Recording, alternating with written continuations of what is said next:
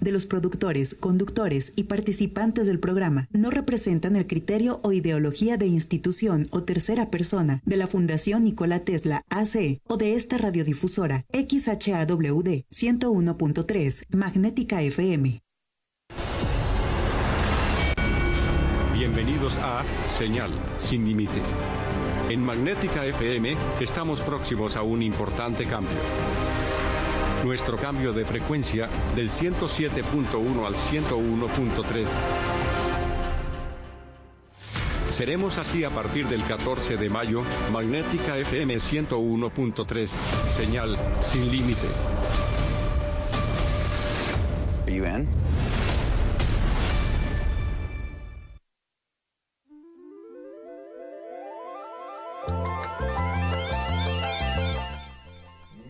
Amigas, mis amigos, qué placer estar con ustedes en una mañana de viernes. Y no por ser viernes, ¿eh? cualquier mañana es deliciosa en la vida. Y sobre todo si la enfrentamos con esperanza, con fe, con entusiasmo, que son tres elementos claves para poderse uno mover en este planeta Tierra y desplazarse en algo que se llama humanidad, si están de acuerdo conmigo, claro. Y sobre todo motivado porque tenemos una invitada muy especial con un currículum precioso, una especie de mixtura académica muy interesante porque eh, el tener, eh, por ejemplo, el dominio del periodismo con la abogacía, pues es interesante porque yo, yo lo siento que es un binomio clave.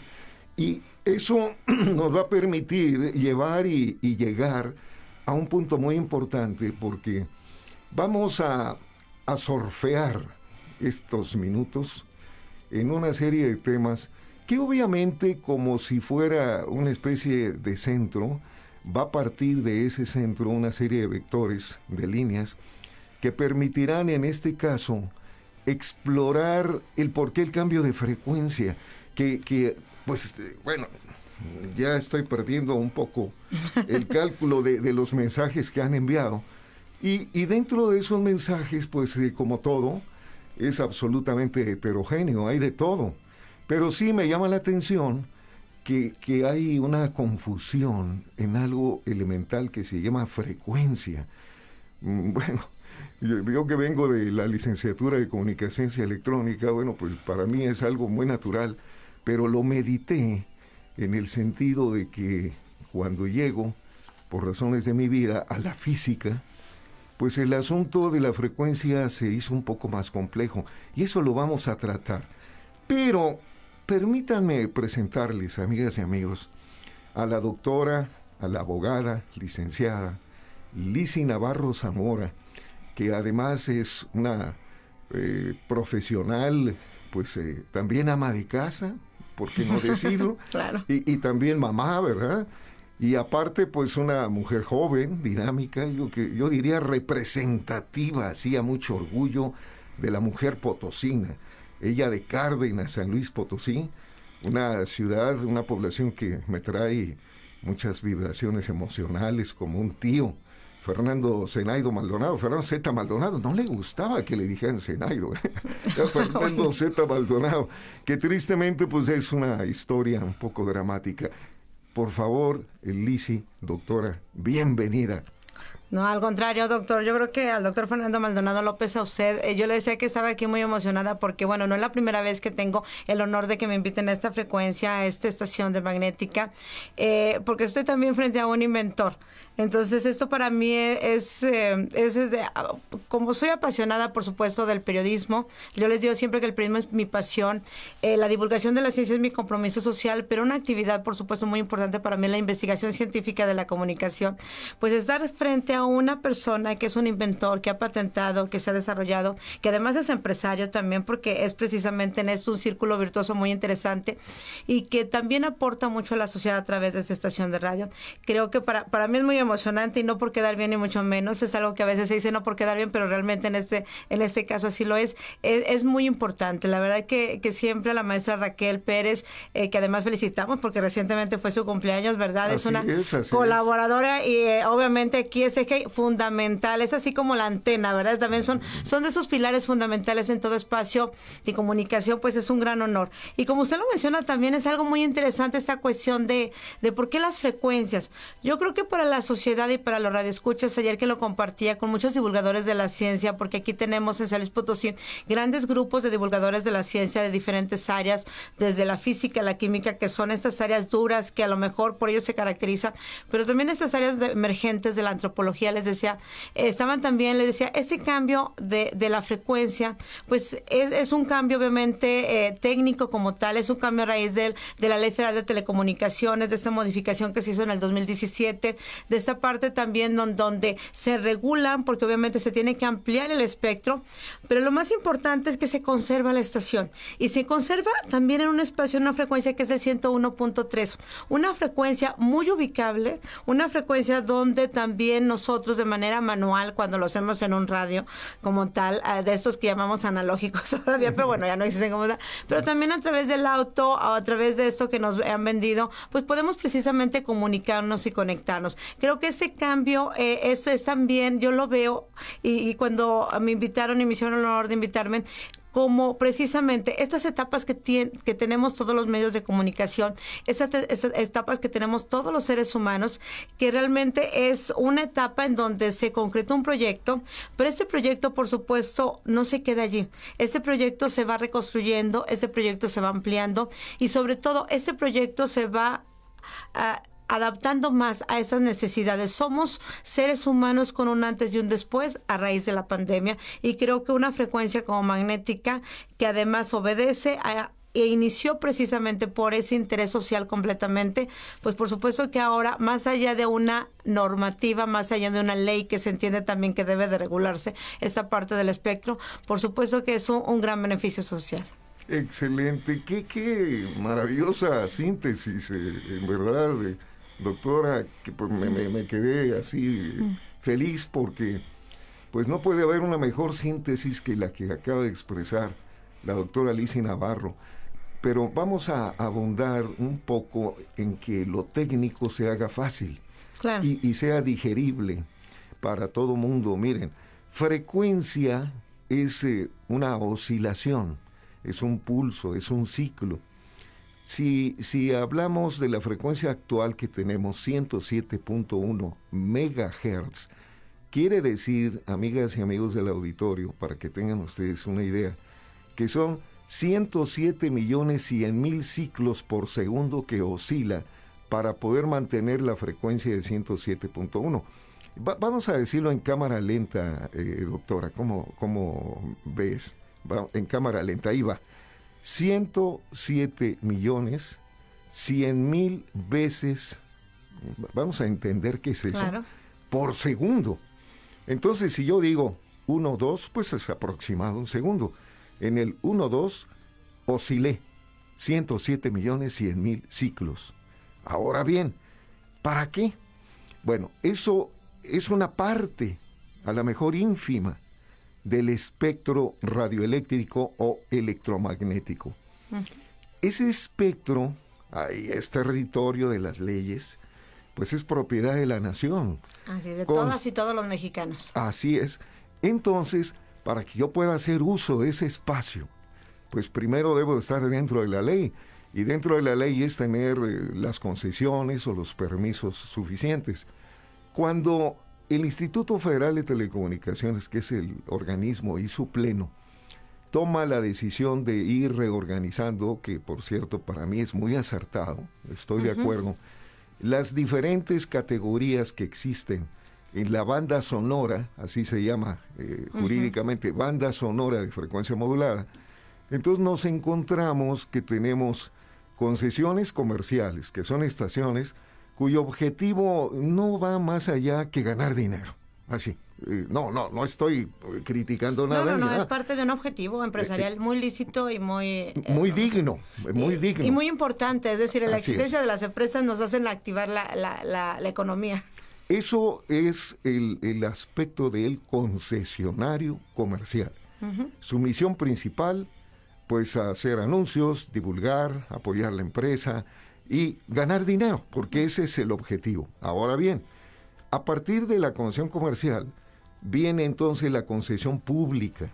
Y la concesión pública se trata de, de, que pues el gobierno del estado, el gobierno municipal, los gobiernos, las entidades gubernamentales tengan su radiodifusora o televisora, son, son ambos, con concesión. Esas emisoras obviamente ya no van con enfoque a poner anuncios comerciales y ganar dinero, sino pues a, pues a apoyar el quehacer cotidiano del gobierno. Y en donde pues enfocado a la sociedad, que quiere decir pues a los ciudadanos. Después de eso viene una concesión que es interesante porque es pública, pero se enfoca hacia los medios educativos. Entonces, es una como subespecialidad de la concesión pública, que sería en este caso educativa. Entran universidades, tecnológicos, etcétera, y al decir etcétera, no es despectivo, sino por el contrario, es que es complejo, porque pues pueden ser ONGs, organizaciones no gubernamentales, que tengan como objetivo el poder eh, llevar a la masa, a la sociedad, sus objetivos. Esto, este punto entonces entra a otro, para dejar al final la, la concesión nuestra, y es la concesión comunitaria, comunitaria. Esa concesión comunitaria también tiene subcapítulos, que es la concesión indígena, que es apoyar las causas indígenas en zonas marginadas. Y lo comunitario, su nombre lo dice, pues va a apoyar también zonas marginadas que están olvidadas y que es necesario que tengan una radiodifusora que quizá eh, pues hablen el dialecto eh, que tengan en esa zona y que esto pues permita también conservar costumbres. Vamos a un corte y después del corte entramos de qué se trata nuestra concesión, jurídicamente hablando, y sobre todo con una experta, que eso me supermotiva e interesa. y sobre todo que ya está en el 101.3 a partir de el 14 de mayo. 14 de mayo, un día después de mi cumpleaños, fíjese, para ah, celebrarlo. no, pues lo vamos a celebrar. Excelente, adelante Roberto, por favor.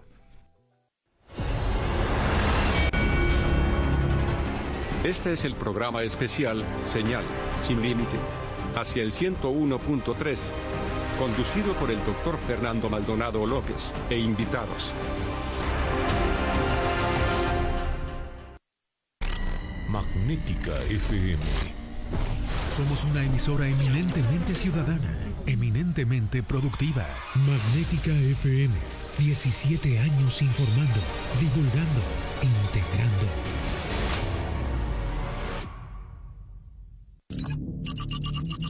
Faragaos, la marca líder en pararrayos, acoplamiento a tierra, protección catódica y calidad de la energía. Da la hora, la temperatura y la humedad. Es la hora 10, 17 minutos. La temperatura 22 grados, 7 décimas. La humedad 38%. Cielo y tierra. Un radio escucha nos pregunta. ¿Por qué la gente pierde estatura al envejecer? La mayoría de las personas ancianas miden casi 2 centímetros menos que en su juventud. Una de las razones es la osteoporosis, una enfermedad predecible y curable que afecta principalmente a las mujeres. La espina dorsal compuesta de vértebras es la que nos mantiene erectos. Cuando hay osteoporosis, las vértebras se comprimen y la persona pierde estatura. Pero la razón más común por la que se pierde estatura es que los discos que se encuentran entre las vértebras son como de hule, al envejecer se encogen y cambian de forma, reduciendo la distancia entre las vértebras. Además, la espina dorsal no es recta, sino que está formada por curvas que se acentúan debido a que los músculos se debilitan y pierden flexibilidad. Agradecemos a la Fundación Nacional de la Ciencia. Esto fue Cielo y Tierra, la clara voz de la ciencia.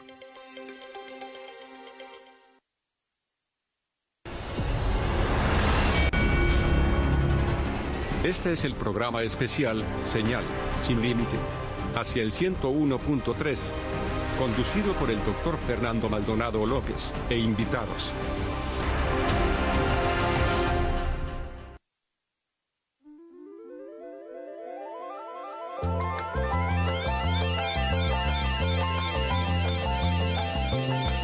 Bueno, en el corte pues tenía una conversación, como ya se pueden imaginar, nutrida con, con la maestra Lisi Navarro y, qué interesante, pero nos quedamos pues en nosotros. Entonces, después de, esas concesiones, pues viene la concesión social. Y en la concesión social también tenemos, llamémosle capítulos eh, o hasta subcapítulos, porque entra un permiso muy especial que lo maneja gobernación. Y entonces la concesión social puede estar enfocada al aspecto religioso. Y, eso, bueno, pues trata el gobierno federal de que exista un equilibrio. Y ese equilibrio, pues a lo mejor, pensando así en voz alta, lo tengan los protestantes y lo tengan los cristianos y los católicos, pero está enfocado a ese punto.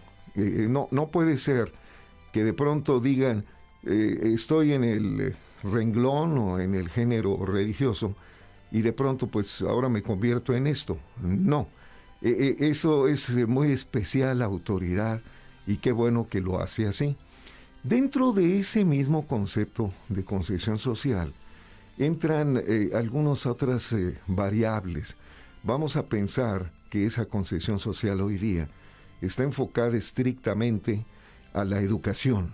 Entonces, esto como que, que viene siendo una ampliación del capítulo de la concesión pública educativa, pero ahora es social educativa. Eh, eh, ¿Quién podemos pensar que lo hace de esa manera? Voy a poner un ejemplo. Radio BUAP en Puebla, que es eh, la Benemérita Universidad Autónoma de Puebla. O bien su otra universidad que es la UPAEP en Puebla. Entonces tenemos dos emisoras que, que tienen una mixtura especial, porque hablan de ellos, de la universidad, pero le dan entrada a la industria, al comercio. Entonces de esa manera, pues también entran en un concepto, llamémosle pseudo comercial. Y aquí es donde está el punto. Perdóneme, perdón este punto es muy importante. El día 15 de diciembre, el Pleno nos otorgó el refrendo de la emisora. Nos da 15 años más. Y viene una, una, una sorpresa muy interesante. Y para mí, en lo personal, una felicitación pública que hago a las autoridades federales. ¿Por qué? Porque una y, aquí estoy con una experta, la doctora Alicia Navarro, como abogada, y más que nada aplicando también la función constitucional que es básica, importante. Déjenme tocar este tema, fíjense bien. Cuando entonces la concesión social de Magnética FM XHAWD se refrenda, nos cambia la frecuencia. Pero el cambio de frecuencia viene porque entonces la autoridad dice, mira, de 106 a 108 es un reservorio de frecuencia para emisoras indígenas y comunitarias y también religiosas. Entonces vamos a dejar esa, ese, ese rango como espacio, espectro reservado. Y entonces eh, la pregunta saldría, bueno, ¿y entonces nosotros qué somos? Bueno, no, no somos ahí, no, concesión social. Pero entonces viene un tema que precisamente el día de ayer fue el día de las fundaciones o de las ONGs a nivel mundial y que aquí muy poco se habló en México. E, esta situación nos lleva a que la Fundación Nikola Tesla, su régimen jurídico, es un organismo, una organización no lucrativa. Entonces, ¿qué quiere decir eso? Pues es que lo que dice, yo no puedo obtener utilidades, dividendos, como se hace en una SA normal, SACB y toda su familia. Pero entonces viene el punto. A ver, eh, eh, es, ¿es una fundación no lucrativa, Fundación Telmex? Claro. ¿Es una fundación no lucrativa, Fundación Azteca? Claro. Y uno dice, ah, caray, bueno, pero tienen muchos empleados. Eh, eh, ¿serán empleados voluntarios o serán trabajadores? Ah, qué interesante tema. Y, le voy a dar la palabra, Elisea, porque es, un tema importantísimo. Entonces, en conclusión, para así no llegar a tanto, porque es un tema extensísimo, llegamos entonces al punto de, de, que necesitamos que en un estado financiero, al cierre del ejercicio, simple y sencillamente, o se reinvirtieron las supuestas utilidades o dividendos, o bien se aplicaron en el crecimiento y desarrollo de la propia ONG en sus actividades básicas, se, se dan, se extienden donaciones de servicio a la comunidad, pero no se puede decir repartimos entre los socios esta utilidad, pero sí se puede estimular con bonos y una serie de elementos a los colaboradores de la propia eh, ONG o fundación. Entonces, el punto a leer expertos como usted, nuestra resolución y nuestro título, viene entonces la pregunta, ¿tienen prohibido poner algún anuncio comercial, las concesiones sociales y mencionar en este caso marcas BMW, Mave, Amazon, en fin? Y no hay un solo renglón ni una sola letra en el título de la concesión social que lo prohíba. No lo que está prohibido es que hagamos usufructo, utilidad del comercial y traduzca esto en dinero y yo lo gane. Eso no se puede en una condición social, pero no hay limitaciones en apoyar la industria, la empresa, el comercio. Podemos invitar, abogada, al dueño de Chaires, por decir algo, al director, y hablar al aire la historia de Chaires pero no vamos nosotros a caer.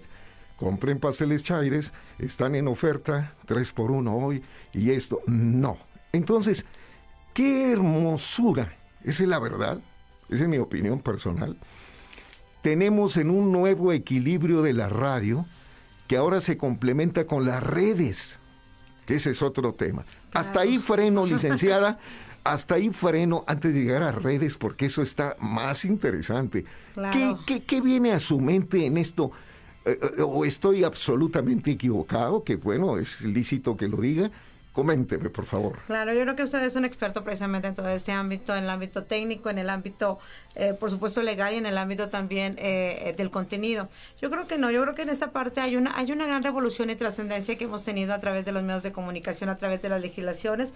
De hecho, todos conocen que ya la Ley Federal de Radio y Televisión está abrogada como tal. Solamente tenemos esta cuestión de telecomunicaciones, la Ley Federal de, Telecomunicaciones, y entonces nos permite precisamente estas posibilidades. Eh, precisamente en este espacio y bueno, para la gente que nos está viendo a través de la red social de Facebook, a través de las redes sociales, eh, precisamente ya no es, ya no somos una masa, ya somos precisamente una audiencia, somos una audiencia que también a la cual debemos de ser responsables, que antes se quedaba mucho con esa idea de esta gran diferencia entre las concesiones y las permisión, las estaciones permisionadas. Para el público en general, a lo mejor estos dos nombres parecerán algo pues extraño, ¿verdad? Porque también nos estamos dirigiendo para un público en general. Por eso es una concesión social, porque no solamente vamos para los expertos, no solamente vamos para los letrados, vamos realmente la radio, sobre todo ante el COVID, la radio ha recobrado la importancia que de alguna manera se había un tanto desdibujado. La radio con el COVID realmente permitió estar trabajando y estar escuchando. Entonces, este, este, esta, este, este, este medio, este lenguaje de Marshall McLuhan, y no me quiero ir mucho a los teóricos aquí porque realmente estoy hablando para un público, para un público en general, es precisamente para una concesión social y precisamente magnética, por eso se construye de esta naturaleza. También hace rato hablábamos por qué la frecuencia 100.1.3, una frecuencia muy mejor localizable que la que se tenía 107.1, creo que dio grandes beneficios también sociales, pero al estar en esta frecuencia, ¿Qué permite? Permite una mejor ubicación. Acordémonos que también que estas finalidades de las concesiones educativas y sociales, pues precisamente son para ello, para la sociedad en general. Y como usted bien menciona, no es con el fin lucrativo, como tampoco lo puede ser, por ejemplo, una institución pública. Obviamente que tiene otro tipo de concesión, pero sí es con la finalidad, por supuesto, de ser una concesión social en donde se permiten, como se menciona, aquí en México está un poco, y hago un paréntesis, las ONGs están un poco desdibujadas, no están consolidadas como en la Unión Europea, como en Estados Unidos. Entonces, sí, la percepción de, la, de los ciudadanos a veces es un tanto equivocada, pero sí entendamos que una organización no gubernamental está organizada, está regida, está ubicada, obviamente, por una Secretaría de Gobernación, Está ubicada, como se lo menciona, también puede haber una estación de radio precisamente para una organización religiosa también y es muy válido, como lo hay, por ejemplo, eh, la Iglesia Católica tiene en el mundo muchas estaciones de radio, en las iglesias cristianas también. Eh, eh, yo lo digo, por ejemplo, ahora que va a ser día 10 de mayo, mi madre es católica, mi padre es protestante, es cristiano, entonces hemos logrado construir una, una, una organización familiar muy interesante y muy importante porque aquí lo, aquí lo importante y lo interesante es conocer la, la reglamentación, conocer que hay una sobre todo un objetivo social. Entonces, lo lucrativo, por supuesto, no se puede dar en ese tipo de concesiones. Sin embargo, ello no exime a los espacios a que finalmente funcionan y para funcionar también se, se requiere un financiamiento. Ah, Entonces, este financiamiento lo único que tiene es que ser muy claro, muy, muy transparente y al ser una concesión, tener precisamente la utilidad de este espectro radioeléctrico que es de todos los mexicanos, pues simplemente reportar la claridad de esto. Es lo único que se pide en este tipo de concesiones. Y sin olvidar que de verdad, eh, eh, a veces, como usted mencionaba, ¿por qué esta frecuencia tan interesante de 101.3? Porque precisamente para eso es la normativa y hace poco también se dio un veredicto de la Suprema Corte de Justicia. Es decir, si dejamos esos espacios en los polos opuestos, nunca va a ir la gente que queremos. Es como si ubicamos un museo en un lugar inaccesible para la sociedad. Yo digo, por ejemplo, este Museo del Laberinto de San Luis Potosí es hermoso, es muy bello, pero está inaccesible para la mayoría de los potosinos.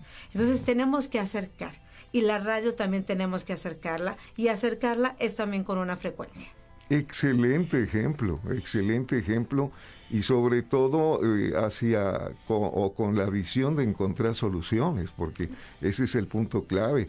E, e, el ejemplo en esto me permite aclarar algunos eh, correos, mensajes de nuestro auditorio en el cual algunos han estado o están preocupados porque dicen, pero ¿por qué? ¿Cómo se termina magnética en el 107.1?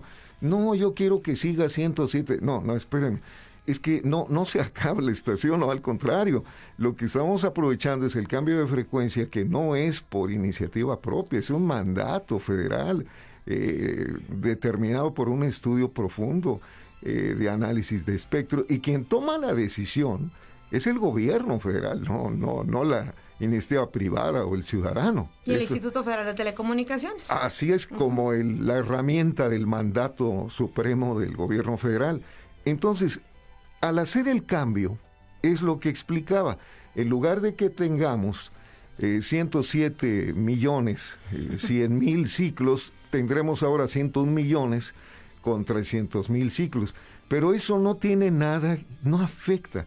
Técnicamente sí tenemos un beneficio gigantesco, técnico. ¿Por qué? Porque la frecuencia está más limpia que 107.1.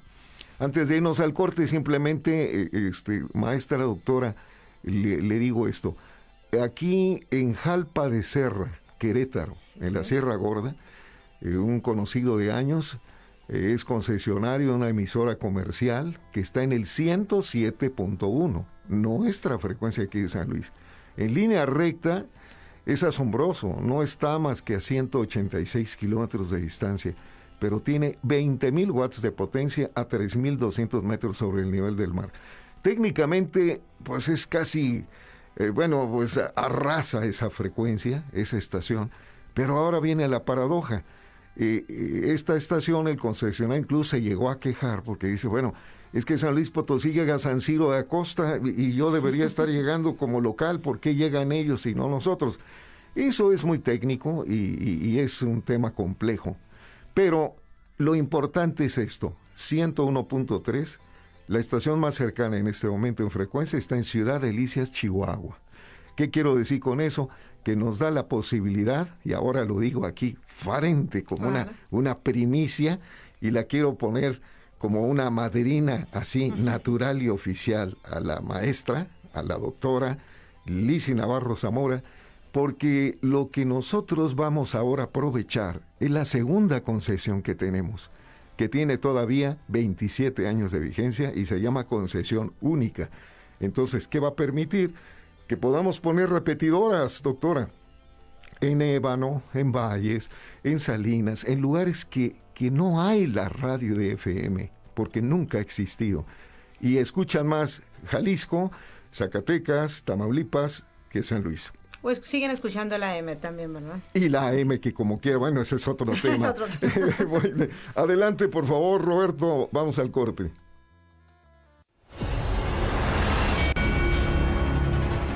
Este es el programa especial Señal sin límite hacia el 101.3, conducido por el doctor Fernando Maldonado López e invitados.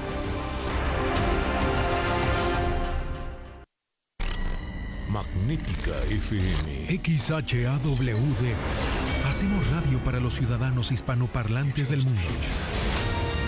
Es Magnética FM, emitiendo con 5000 watts de potencia en el 107.1 de frecuencia modulada y por internet para el mundo desde Loma Blanca 198, Loma Dorada, San Luis Potosí, México. Magnética FM tiene para ti información fresca, noticiosa de las principales radios oficiales del mundo las 24 horas. Magnética FM. Somos una emisora eminentemente ciudadana, eminentemente productiva. Magnética FM 17 años informando, divulgando, integrando. Juvenilmente clásica. Faragaos, la marca líder en pararrayos, acoplamiento a tierra, protección catódica y calidad de la energía. Da la hora, la temperatura y la humedad. Es la hora 10, 35 minutos. La humedad 38%. La temperatura 22 grados 7 décimas. Tu memoria cambiará al 101.3 de FM. Tu memoria cambiará al 101.3 de FM.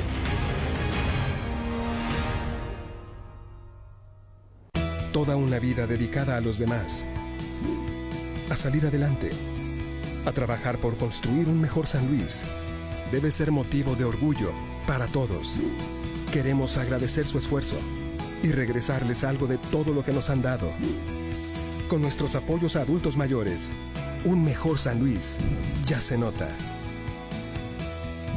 Potosí, para las y los potosinos. Gobierno del Estado. Les doy la bienvenida a Martes de Mar, un proyecto hecho con el corazón y con muchas ganas de generar cambios en las personas, pero sobre todo en la sociedad potosina. Un programa semanal con temas humanos, cotidianos y recurrentes para buscar una interacción entre los potosinos y el mundo, rompiendo el famoso potosinazo y generando cambios sociales y reales en este bello estado y sociedad. Te esperamos todos los martes en Magnética FM en punto de las 6 de la tarde. También puedes vernos por Facebook Live. Martes de Mar con Mar Villanueva. Y claro, también va a haber ukulele.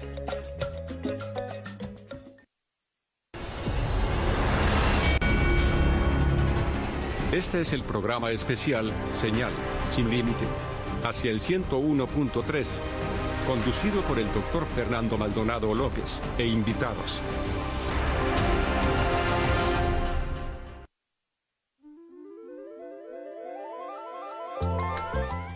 Bueno, pues interesantísimo y sobre todo cuando en el currículum, en su hoja de vida de la doctora, pues veo por ahí pues una especialidad académica de periodismo eh, realizado allá en la Universidad Complutense de Madrid, que ah, qué hermosa universidad.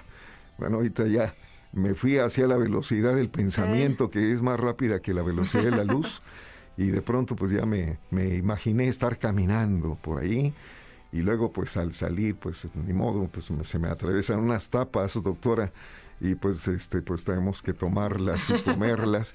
Pero bueno eh, ese ese charm va ligado emocionalmente porque independientemente de eso el ejercicio del periodismo hoy día pues es muy comentado pero también salvo eh, pues la mejor opinión tuya doctora muy valiosa pues a veces también con algunos pecados, si le pudiéramos llamar así, porque pues existen ciertas situaciones históricas recientes que, que pues se canalizan más al periodismo hacia dos líneas que han sido eternas, el periodismo amarillo y el rojo.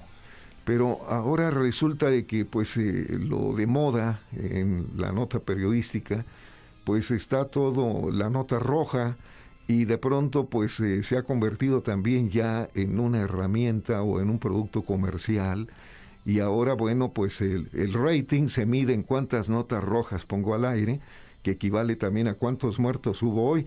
Si no hay muertos, no hay negocio. Qué cosa tan triste. Perdón que lo esté diciendo tan cruel esto, pero la, la realidad es, es una situación que también acabamos de celebrar una serie de disciplinas dentro del periodismo. Y ahora aquí viene la pregunta que quizás de pronto no encaja en el tema, pero vaya que sí encaja porque lo voy a ver. Y pregunto, doctora, ¿cómo define la doctora Alicia Navarro qué es un paradigma?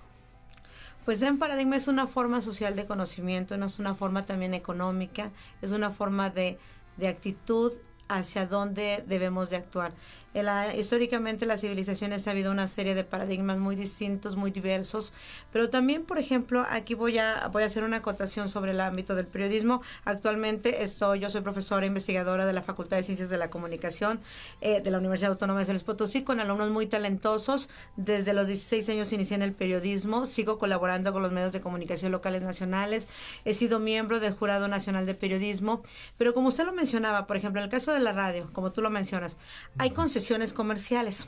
Entonces, hay que separar de manera definitiva al dueño frente a los reporteros, frente a los periodistas. Es decir, aquí también yo sí siempre dicen que salgo en defensa de mis compañeros, pero sí, de mis compañeras y mis compañeros. ¿Por qué?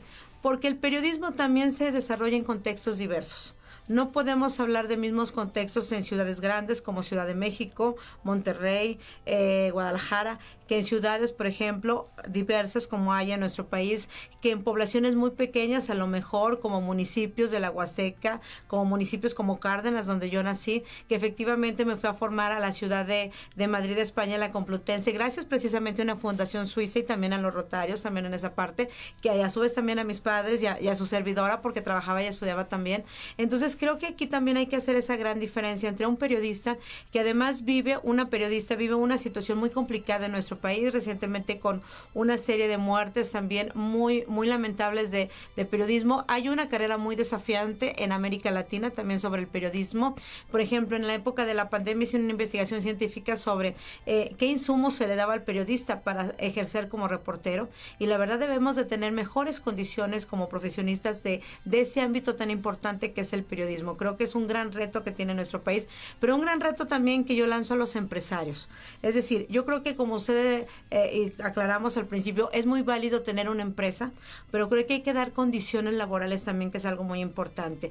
Es decir, hay que separar lo que es una empresa, sí, hay que separar las condiciones laborales, la, obviamente, un compromiso social, una ideología que tiene todo medio de comunicación. Hay personas que dicen, es que, bueno, es que precisamente por eso está esta ley federal de telecomunicaciones, por eso ahora el defensor de las audiencias, la defensora de las audiencias, ¿por qué? Porque por supuesto que tenemos, aquí hemos emitido una serie de opiniones, hemos emitido información, alguna es información muy clara, otra es opinión, es decir, viene de nuestra propia ideología, y eso es completamente válido. O sea, eh, el problema está cuando se engaña y cuando precisamente se disfraza. No importa que yo sea de un partido político o de otro. La cuestión es no tratar de engañar y manipular a la gente. Entonces creo que también esa es una de las cuestiones por las cuales estaciones como Magnética entran en un espacio que debemos de defender y que también entra en un espacio educativo de divulgación de la ciencia. Entonces en esta parte creo que el prismo, y también hago otra acotación, eh, los medios de comunicación, sean públicos, sean privados o sean de esta naturaleza, establecen temas en agenda. Por ejemplo, voy a poner un caso reciente. Eh, fue agredido un chico en la Ciudad de México por un indigente que estaba drogado. Eh, están las investigaciones, ya fue detenido con una piedra. Lamentablemente el joven fue muy dañado. Fue algo que se puso en agenda. Luego se pone en agenda a muchos indigentes que agreden. Entonces, la verdad es que llega un momento en que los medios de comunicación ponen en agenda ciertas cuestiones, y no lo de reporteros ni de periodistas, ponen ciertas cuestiones que luego causan que ahora, por ejemplo, si se acerca conmigo un indigente, no lo voy a ayudar entonces tenemos que separar esta cuestión. Una parte es la agenda eh, de los medios de comunicación y otra parte realmente lo que está sucediendo como un problema. Claro que es un problema que un indigente que sufre el problema de la drogadicción haya dañado de esa manera. Tenemos que ver esta problemática social. Pero a su vez también tenemos que ver este tema, que también es un tema de salud, cómo están los hospitales psiquiátricos. Cómo es este tema. Entonces, aquí también como ciudadanos debemos de, de darnos y de permitirnos, y no porque tengamos grados académicos, decir que ya sabemos todo, creo que siempre debemos de conservar una humildad en cuestión de que somos expertos en una partecita, yo soy experta en una partecita del conocimiento, pero yo soy ignorante en la mayoría. Entonces también esa humildad de que como ciudadanos conocemos una parte, pero debemos de informarnos, debemos de orientarnos a través de las diversas estaciones de radio existentes que hay. Entonces yo sí invito, sobre todo a la gente también que nos está viendo en redes o que va a ver eh, en un futuro este programa, la verdad de que sí eh, hagamos esta diferencia. Como usted menciona, sí lamentablemente hay medios de comunicación o hay programas que se focalizan en la cuestión amarillista o en la cuestión roja. Afortunadamente vamos en una evolución muy pertinente yo cada vez veo a los jóvenes, a los estudiantes más talentosos que nos van superando en todos los ámbitos y eso es algo muy, muy importante para nosotros. Entonces, sí efectivamente tenemos una variedad, esta variedad debe existir en un país democrático, esta variedad es la que nos hace crecer. Cuando todos coincidimos, a mí me preocupa. Cuando decimos, es que, a ver, eh, alguien dice una opinión y todos coincidimos, no, no, al contrario. Eh, al contrario, en la diferencia está la construcción y está ese avance. Y creo que también por eso, eh, por eso precisamente cuando hace rato dijimos, ¿por qué la estación está en 101.3? Qué bueno que haya ese cambio porque al lado hay estaciones comerciales, que excelente que existen pero es donde le damos esa apertura. Y en el caso del periodismo, sí, y el periodista se hace un reconocimiento muy amplio. Y aquí quiero decir, porque aparte, este 3 de mayo se conmemoró a nivel internacional el Día Internacional de la Prensa. Y siempre con esa lucha ya tenemos 20 años, eh, más de 20 años, ya fue, en los 90, son 30 años ya, me equivoqué en esa parte, 30 años, nace precisamente por una, una muerte de, que se da a muchos periodistas en África.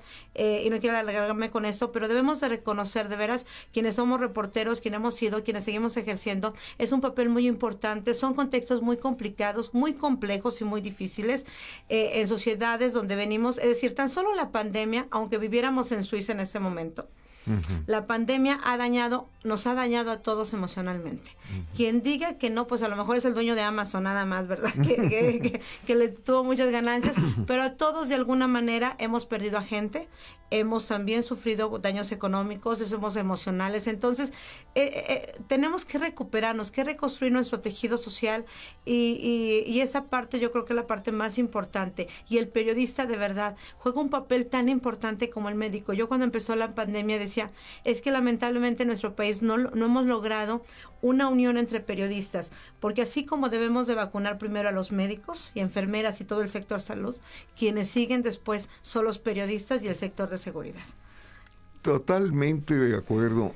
Y esto, esto complementa o, o, más bien impulsa uno de los objetivos claves de Magnética en el 101.3, porque así como podemos presumirlo, y lo digo claramente presumirlo, ya que es un gran privilegio que seamos la emisora única en el cuadrante y pues a lo mejor en buena parte del país que tenemos un programa emitido, construido, llevado, producido por el Sindicato de Trabajadores de la Regla Televisión.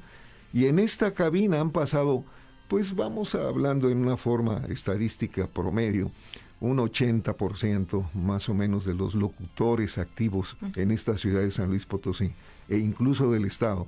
Entonces ahora va el reto, la invitación y, para eso, pues eh, te quiero invitar, eh, maestra, doctora, a que podamos hacer una convocatoria permanente a todos los periodistas de nuestro estado y del país también, para que esta tribuna 101.3 en breve, pues sea eso una tribuna de expresión y sobre todo eh, ratificar, porque eso es lo que yo pienso, ratificar el valor, la importancia, la contribución que tiene un periodista en este país y que no necesariamente a veces en fake news o algunas de las cosas eh, clásicas en redes eh, se distorsione e, esa, esa valiosísima profesión porque pues yo la admiro y, y vaya que pues me tocó a mí por la vida y ya por mi kilometraje,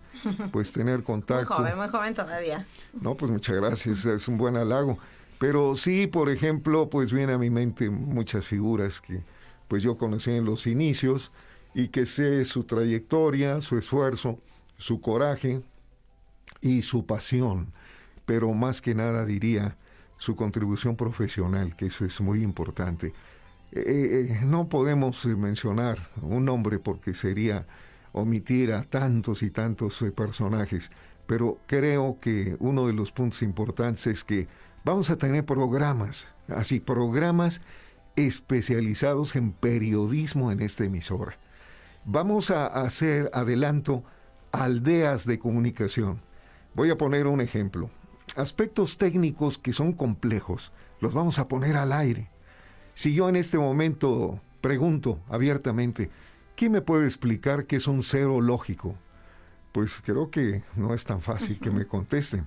Pero el cero lógico está vigente junto con algo que se llama punto flotante en un sistema arduino, por decir algo, y alguien dirá, pues quién sabe qué dijo, porque ya las tres no las entendí, ni cero lógico, ni punto flotante, y arduino tampoco. Bueno, quien estudia en este momento mecatrónica, quien estudia electrónica, aquí en el ICO, por decir algo, o en algunas otras áreas de la universidad, pues me estarán comprendiendo muy bien, pero ahora el reto, maestra, doctora, es llevar esto a la masa, a la sociedad y explicarlo, pero no solamente en San Luis. Entonces ahora complementamos magnética y por eso la inteligencia artificial.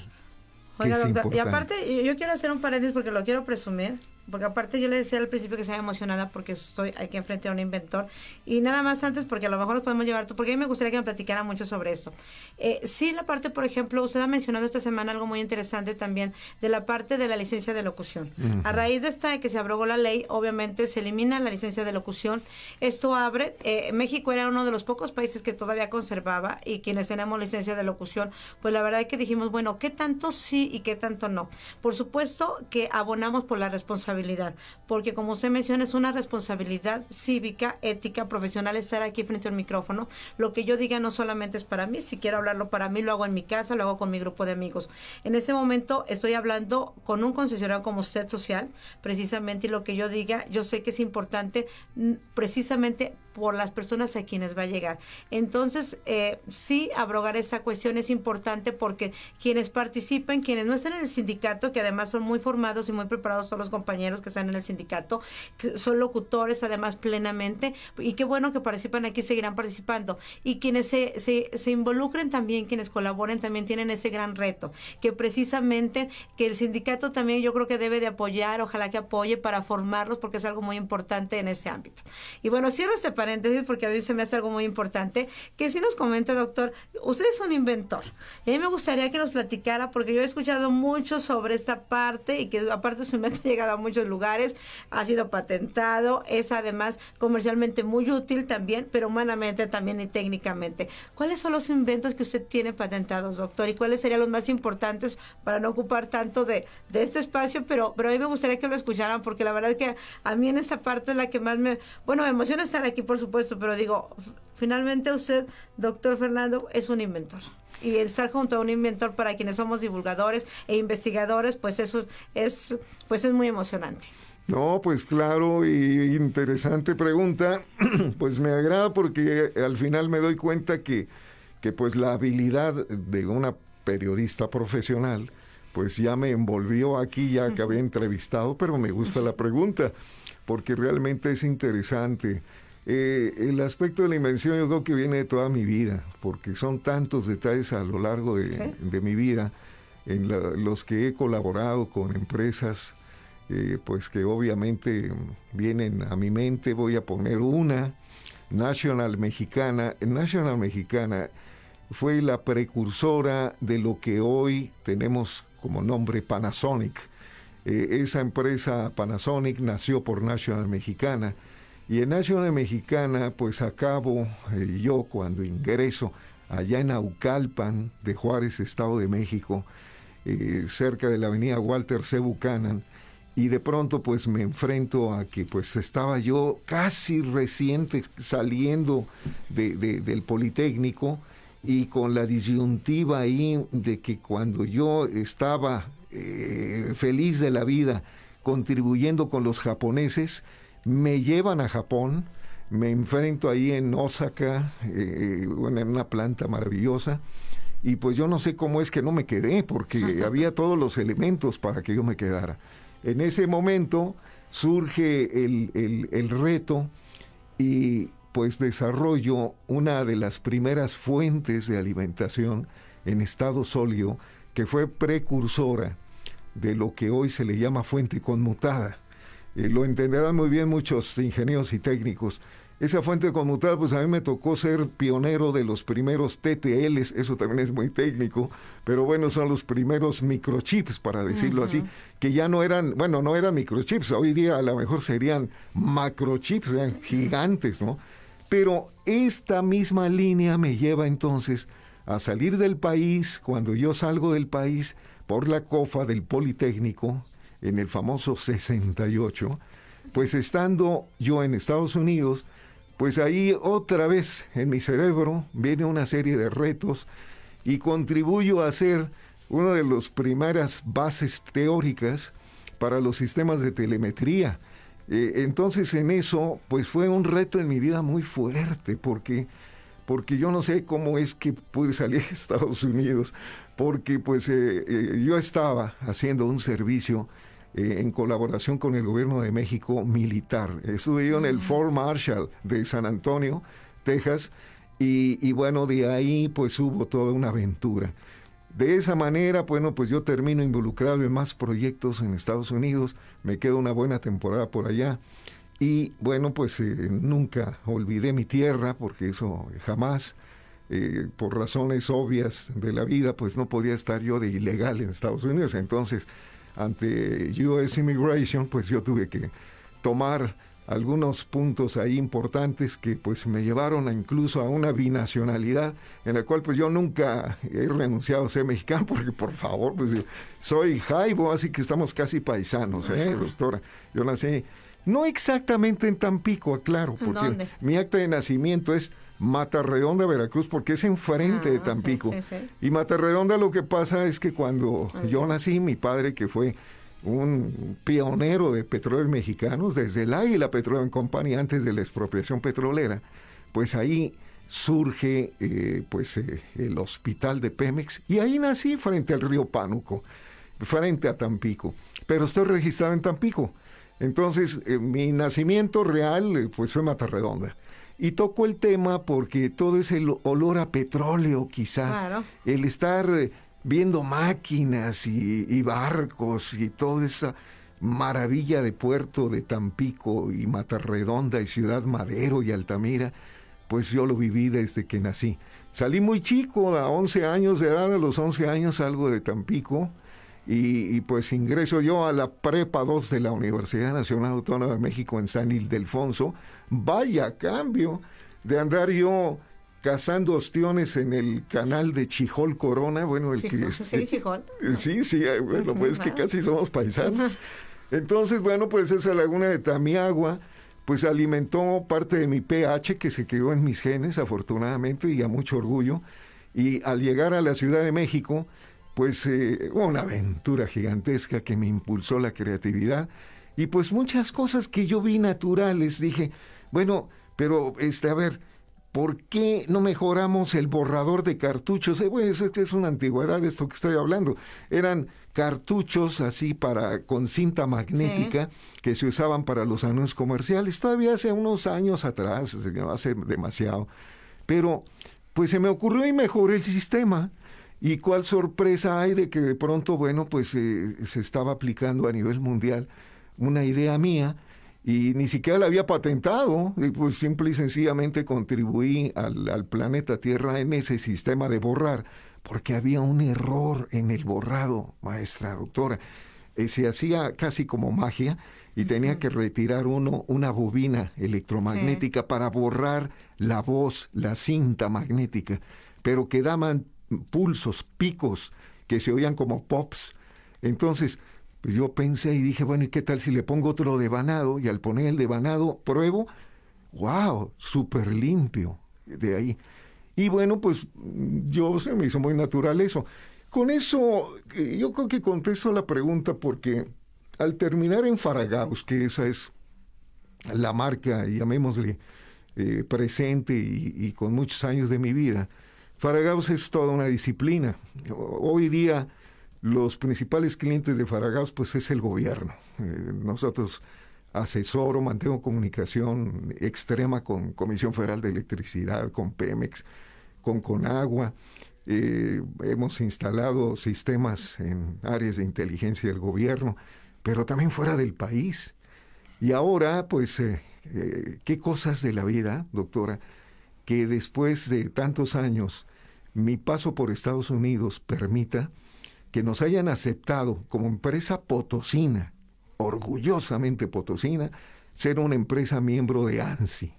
ANSI es American National Standards Institute. Entonces, ese organismo es la que rige en el mundo los estándares y las normas. Nosotros somos parte de ella. Y ahí viene el gran reto de magnética, maestra. Que, ¿sabe qué?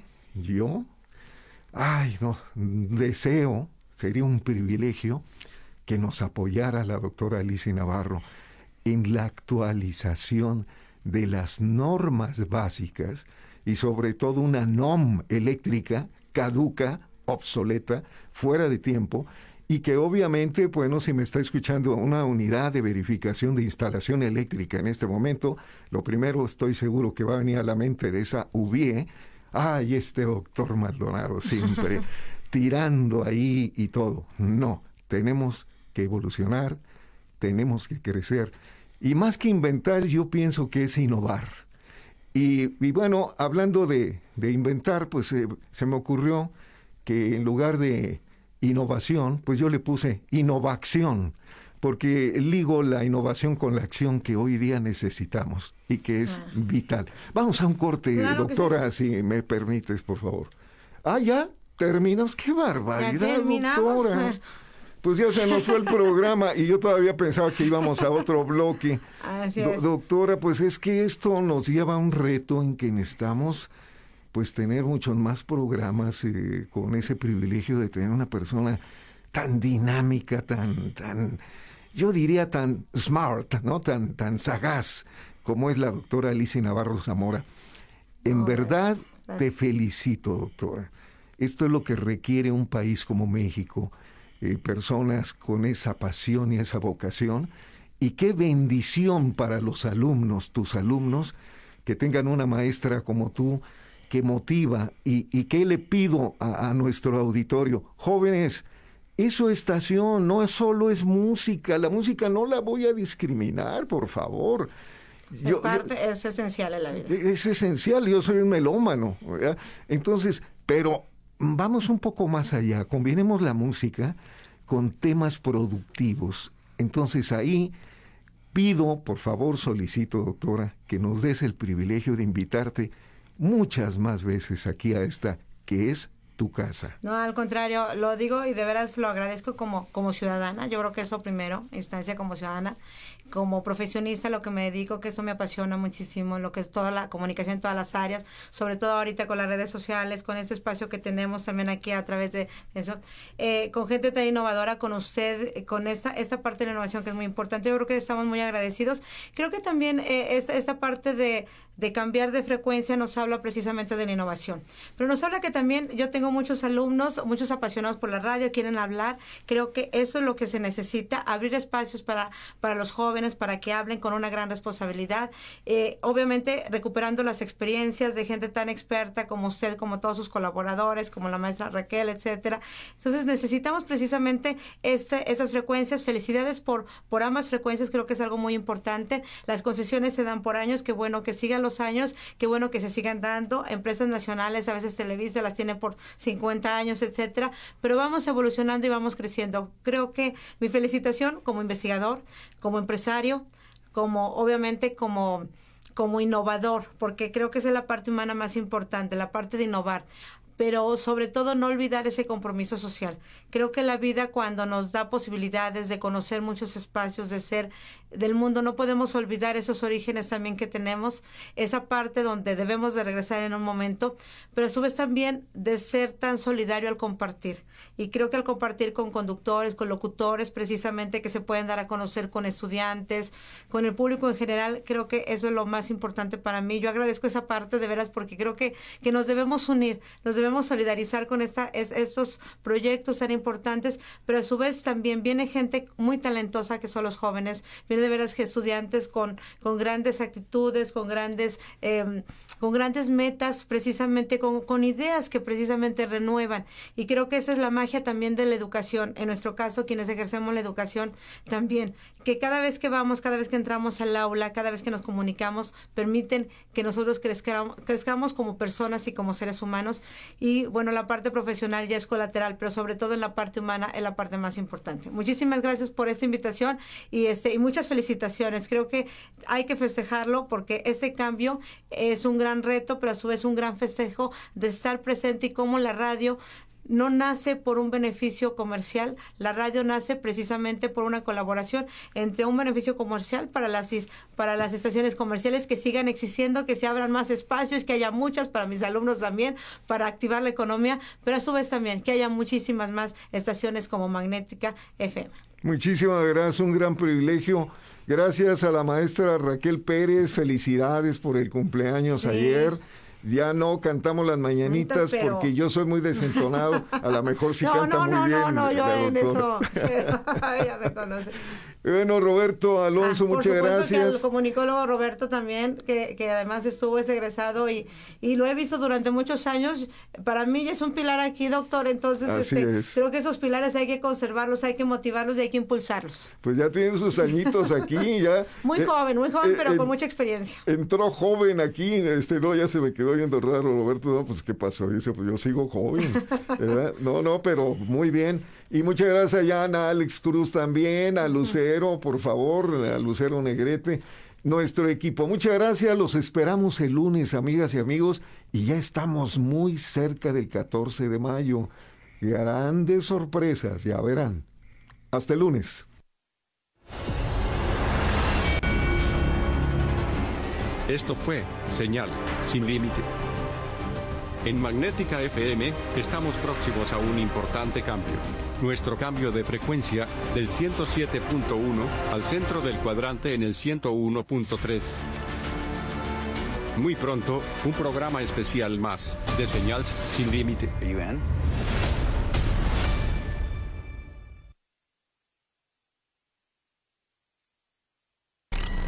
Magnética FM. XHAWD. Hacemos radio para los ciudadanos hispanoparlantes del mundo es Magnética FM, emitiendo con 5000 watts de potencia en el 107.